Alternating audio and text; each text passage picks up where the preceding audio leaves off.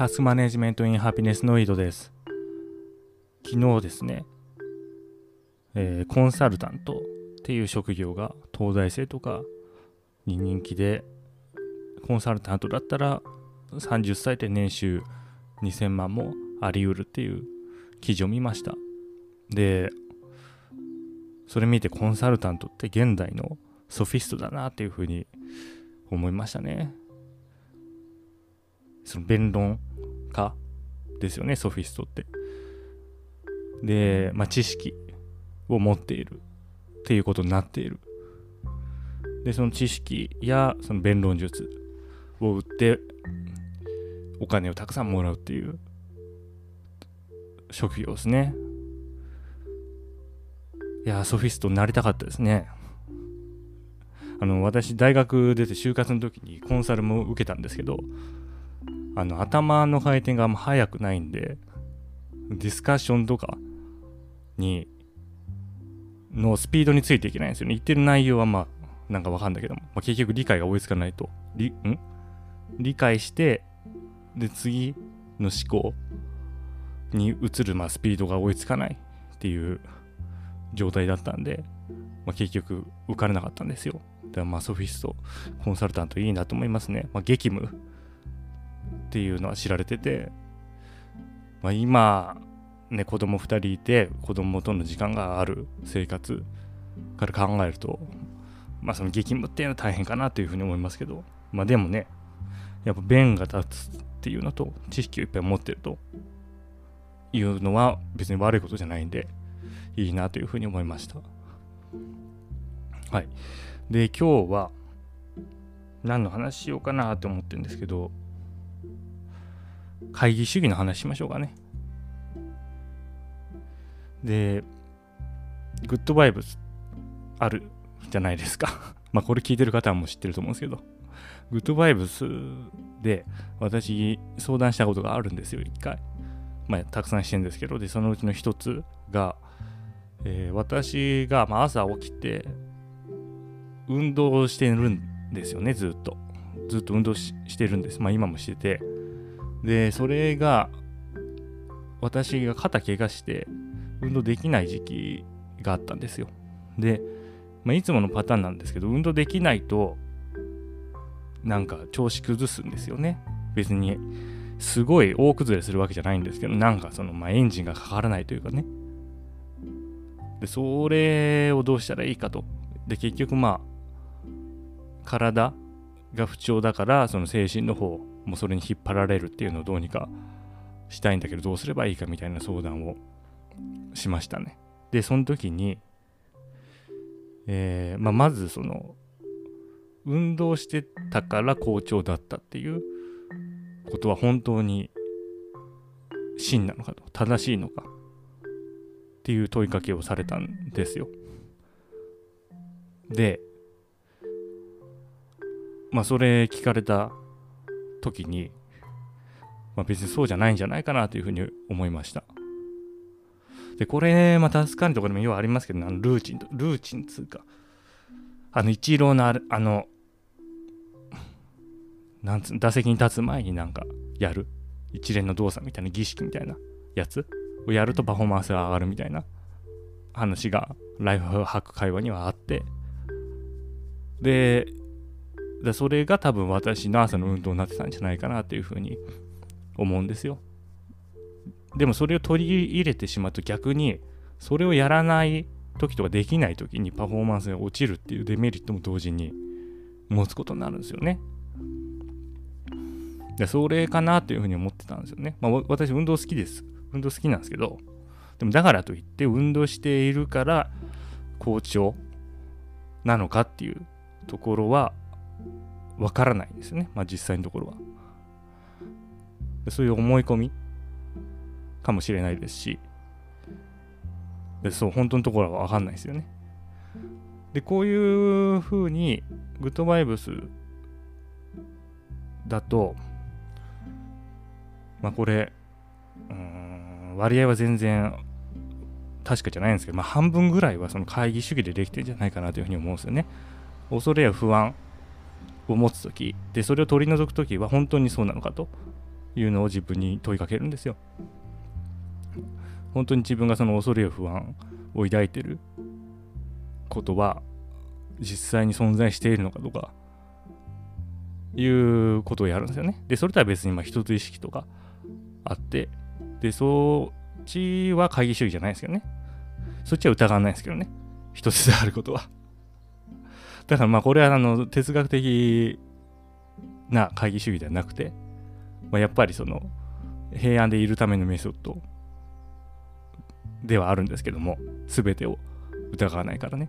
でもまあその方法論として会議主義を取ることによって恐れや不安を手放したりすることがあるっていう話ですね。で、これ会議主義でその今疑ったのは私の事例で因果関係ですよね。運動しているから調子がいいと。で、まあ、この因果関係というものがまあ本当にあるのかと疑ったのが、ヒュームっていう哲学者で、これ今、ウィキペディア見てるんですけど、初めてヒュームの肖像を見ました。なんかベートーベンみたいな頭してますけどね、白髪で。あグレートブリテン王国生まれですね。でイギリスか、イギリスの哲学者か。エディンバラだって、エディンバラに生まれてエディンバラで亡くなってますね。65歳。結構生きてますね、これ。でヒュームで、えー、疑われたのが、その因果関係というところで、で、これ、何かっていうと、えっ、ー、とね、まあ、この ウィキペディアそのまま読みますけど、うーん。で、ヒュームが疑うのは経験的事実ではなくそこに設定される因果関係と機能によるその正当化であると。で、ウィキペディアの中の引用、孫引用になりますけど、これまあそのまま読みますね。このように、新しい生成には全て原因が必要だという考えは知識から引き出されるのではなくまたいかなる学問的推論からも引き出されないのだからどうしても観察と経験とから生じるものでなければならない。そこで当然次に問題となるのはいかにして経験はそのような原理を生じさせるのかということである。しかし私はこの問題を次のような問題にはめ込む方がもっと都合が良いと思うのでこれをこれから研究の主題にしよう。それは我々はなぜ近々の特定の原因は必然的に近々の特定の結果を伴わねばならないと断定するのかまたなぜ一方から他方へ推理を行うのかという問題であるって話ですね。で、でこのウィキペディア、そのまままた読みますと、これは字の部分ですね、ウィキペディアの。でこのような問題に対する最も簡潔で常識的な回答は、因果的推論が機能によって正当化されるからであると。でところがヒュームの考えによれば観察と経験から因果関係が機能によって正当化されるということはありえない。なぜなら機能の根拠となる自然の再一性の原理は実際に観察も経験もされず論証されることもないからである。かくしてヒュームの徹底された経験主義は次のような結論に至る。で、またヒュームの著書からの引用ですね。このようにして理性によっては原因と結果の究極的な結合を見出し得ないだけではなく、さらに経験がそれらの恒常的な相反を知らせた後でさえも、なぜ我々はその経験をすでに観察された個々の実例以上に広げるのかという点について理性によっては納得が得られないのである。したがって心が一つの対象の観念もしくは印象から他の対象の観念もしくは信念へと移るときに心は理性によって規定されるのではなく想像においてこれらの対象の観念を連合し結び合わせるようなある原理によって規定されるのであると。で字の文ですねウィキペディアの。では対象の観念を連合しそれを結び合わせるような原理とは一体何なのかこのような説問に対してヒュームは真理に関する心理主義。すなわち客観的なあ真理に関する心理主義っていうのは真理はあの最初の真理は誠ですね。誠の真理。誠の断りに関する次は心ですね。心の断りの心理主義。すなわち客観的な誠の断りに代わる主観的な最もらしさという規則を採用する。で、最高ヒュームの著書からの引用。そういうわけで、こんなに念入りにその仮説の一派の議論を私が示してみせる意図は、私が立てた仮説の真理をすなわち原因と結果に関する全ての推論は習慣にのみ起因することまた信念は我々の本性の知的部分の働きというよりもむしろ情的部分の働きであることこれらの真理を読者に気づかせることに他ならないという話になってます気のせいだってことですね それはあの最後のね、えー、信念は我々の本性の知的部分の働きというよりもむしろ情的部分の働きであることというところです。でこれがまあグッドバイブスに近いのかなと思いますね。で気のせいだと。あなたあなたの感情がそうさせてるだけであり実際のところはわからないってことですね。でこれはあの因果関係がわかるっていうことにはなんないですよね。すべてが情的部分の働き人間のそういう気のせいで因果関係が示されるのであれば分かんないってことですね。で、それをカントがその経験論とあと合理論かを結合させて、まあ、仮説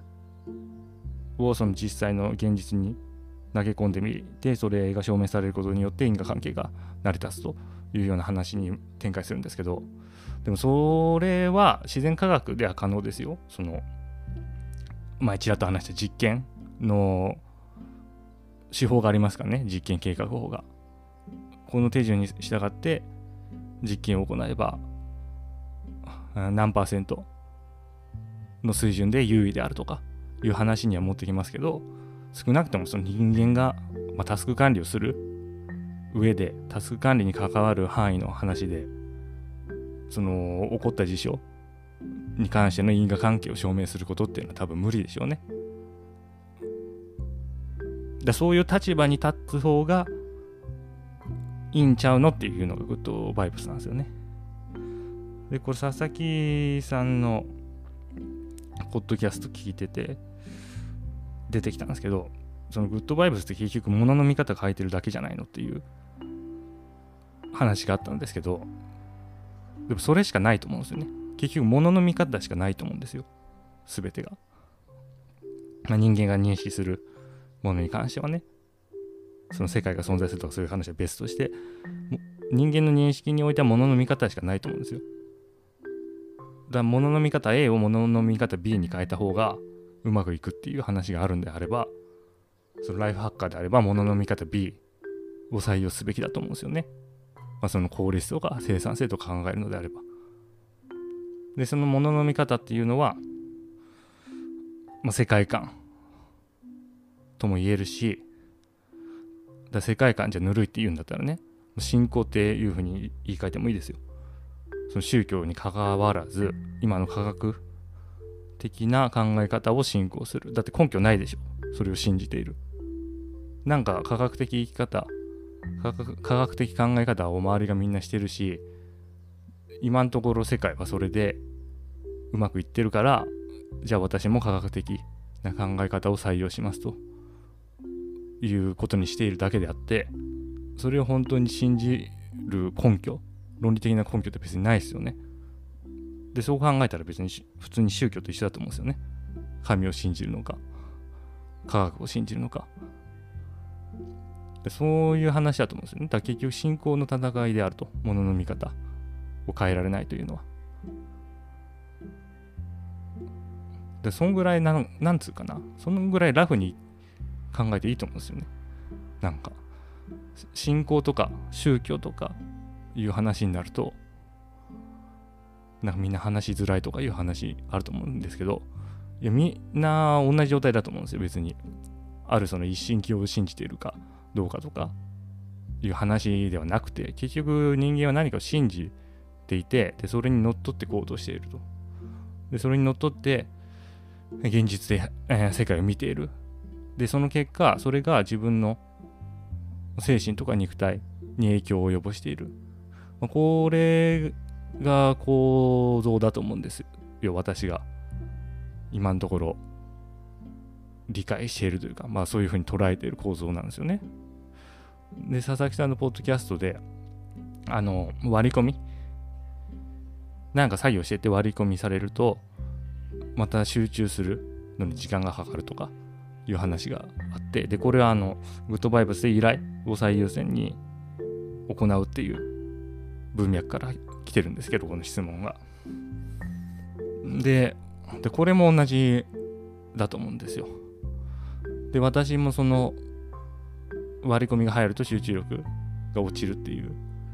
ライフハックですよね。まあそれ採用してきてたのでわかるんですよ。なんかなんどっかの大学の研究によると、うん、作業が中断すると元の作業に戻るのに23分元の作業の集中力に戻るのに23分かかるとかどうたらこうたらみたいなところから来てるんだと思うんですよねこれって。でこれへの反乱たくさんあって1つ目がまずその研究自体がの結果結論が正しいのかというところですね。これほとんどの人はおそらくその研究の原文を読んだことはないと。でその実験計画がどれほど、うん、感染度が高かったかとかそういう部分を疑ったことはないと。で次におそらくこれは日本国内の研究ではないんで海外の人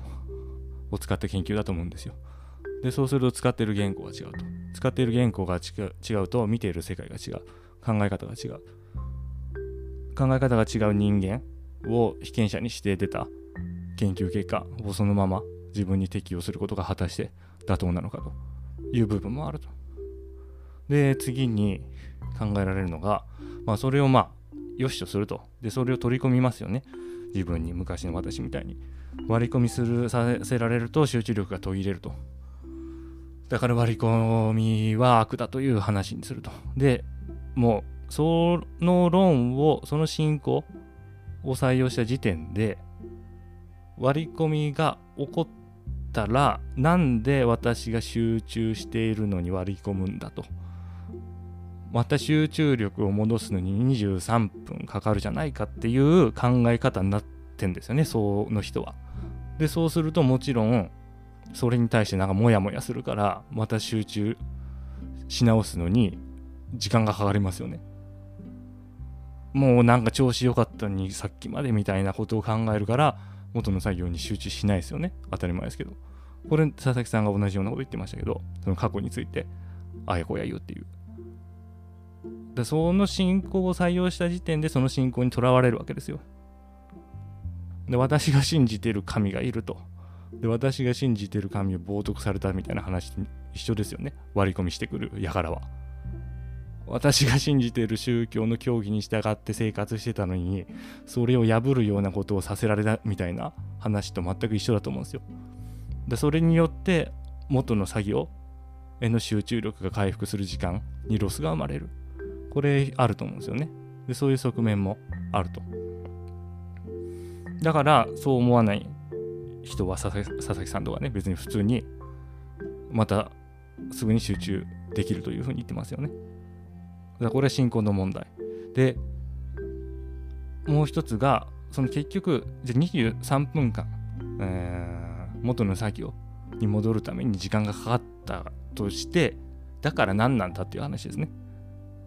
で、これはその時間が無限とかいう話をグッドバイブスで展開しますけど、まあ、それは置いといて、私の考え方を適用すると、その23分間、集中力が戻るのに時間がかかることを、まあ、足と良くないとするのは、その作業単体においての総作業時間が長くなるからですよね。でもそれって結局部分最適なんですよね。その作業だけを見た。でもそうじゃないんじゃないかなって最近思うんですよ。で結局自分がいる場っていうのはその周り、周囲の人間と共有して同じ場にいるわけですから、周囲の人間の依頼に応えてその周囲の人間がやりやすくなるんだったらその場の雰囲気も良くなると。で、またその縁とかいう話もありますよね。その頼んだらやってくれたからじゃあこういうの紹介しようとかいう話にも発展しうると思うんですよねでそれが部分最適ではなく全体最適だと思うんですよでその全体最適の方がおそらくその部分最適に特化するよりも幸せになれるじゃないかっていうふうに私は思ってるんで依頼は来た依頼はすぐやることに何の抵抗もないしそのそれが終わったら元の作業に戻ることも速やかにできます。だこれもまた進行の問題ですよね。部分最適をよを良しとする進行か。そのなんか今やってることがあると。でそれにかけるそうタスク時間を最小限にすることが正義だと。真だっていう正しいことだっていう信仰かいやいやそうじゃないと。その全体最適？別に。まあそれは些細なことだと。部分最適にかかる。そうタスク時間が23分増えようがそれは些細なことであると。それよりも、まあ、周りの依頼に応えてやっていくっていう方がハッピーなんちゃうのっていう信仰、まあ、これも信仰の戦いですよね。でまあどっち取るかっていう話でしかないと思うんですよ別に。なんつうか。うん。でそういうふうに捉えてますね私は。うん。まあ、どうなんでしょうねそれ。でどっちがいいとかも別にないと思うんですよね。どっちがいいとかないけども。でこれあのあれですよ。押し付けじゃないですよ。私がその光を私だけが光を知っていると。私がだけを真理私だけが真理を知ってるからあなたもこの真理を見なさいこの光を見なさいって言ってるわけじゃないですけど私個人の経験としてその部分最適だと行き詰まりを感じていてで全体最適に移行した。方がつまりその進行回収ですよね、まあ、宗派を改める。方がコスパがいいと。パフォーマンスが高い。生産性が高い。効率的である、まあ、非常に俗物的な考え方ですけどそう思ってるから書いてるだけであって別に好きに変えたらいいと思うんですよその宗教なんて。回収したところで。何て言うんですか。あの嫌がらせに合うわけでもないしね。その生命の危険があるわけでもないんで、まあ、たまにいますけどねなんか前と言ってたこと違うやんっていう。一貫性がないとかいう人がたまにいますけども、まあ、それもまた一貫性宗教ですよね。全てのものは一貫していなければならない宗教の宗派の方なんでああそそうですかと。だけど私は違う宗教なんですっていう いう話にしかなんないですけど。うん。まあそんなんじゃないかなっていうふうに思ってます。はい。それでは良いタス完了。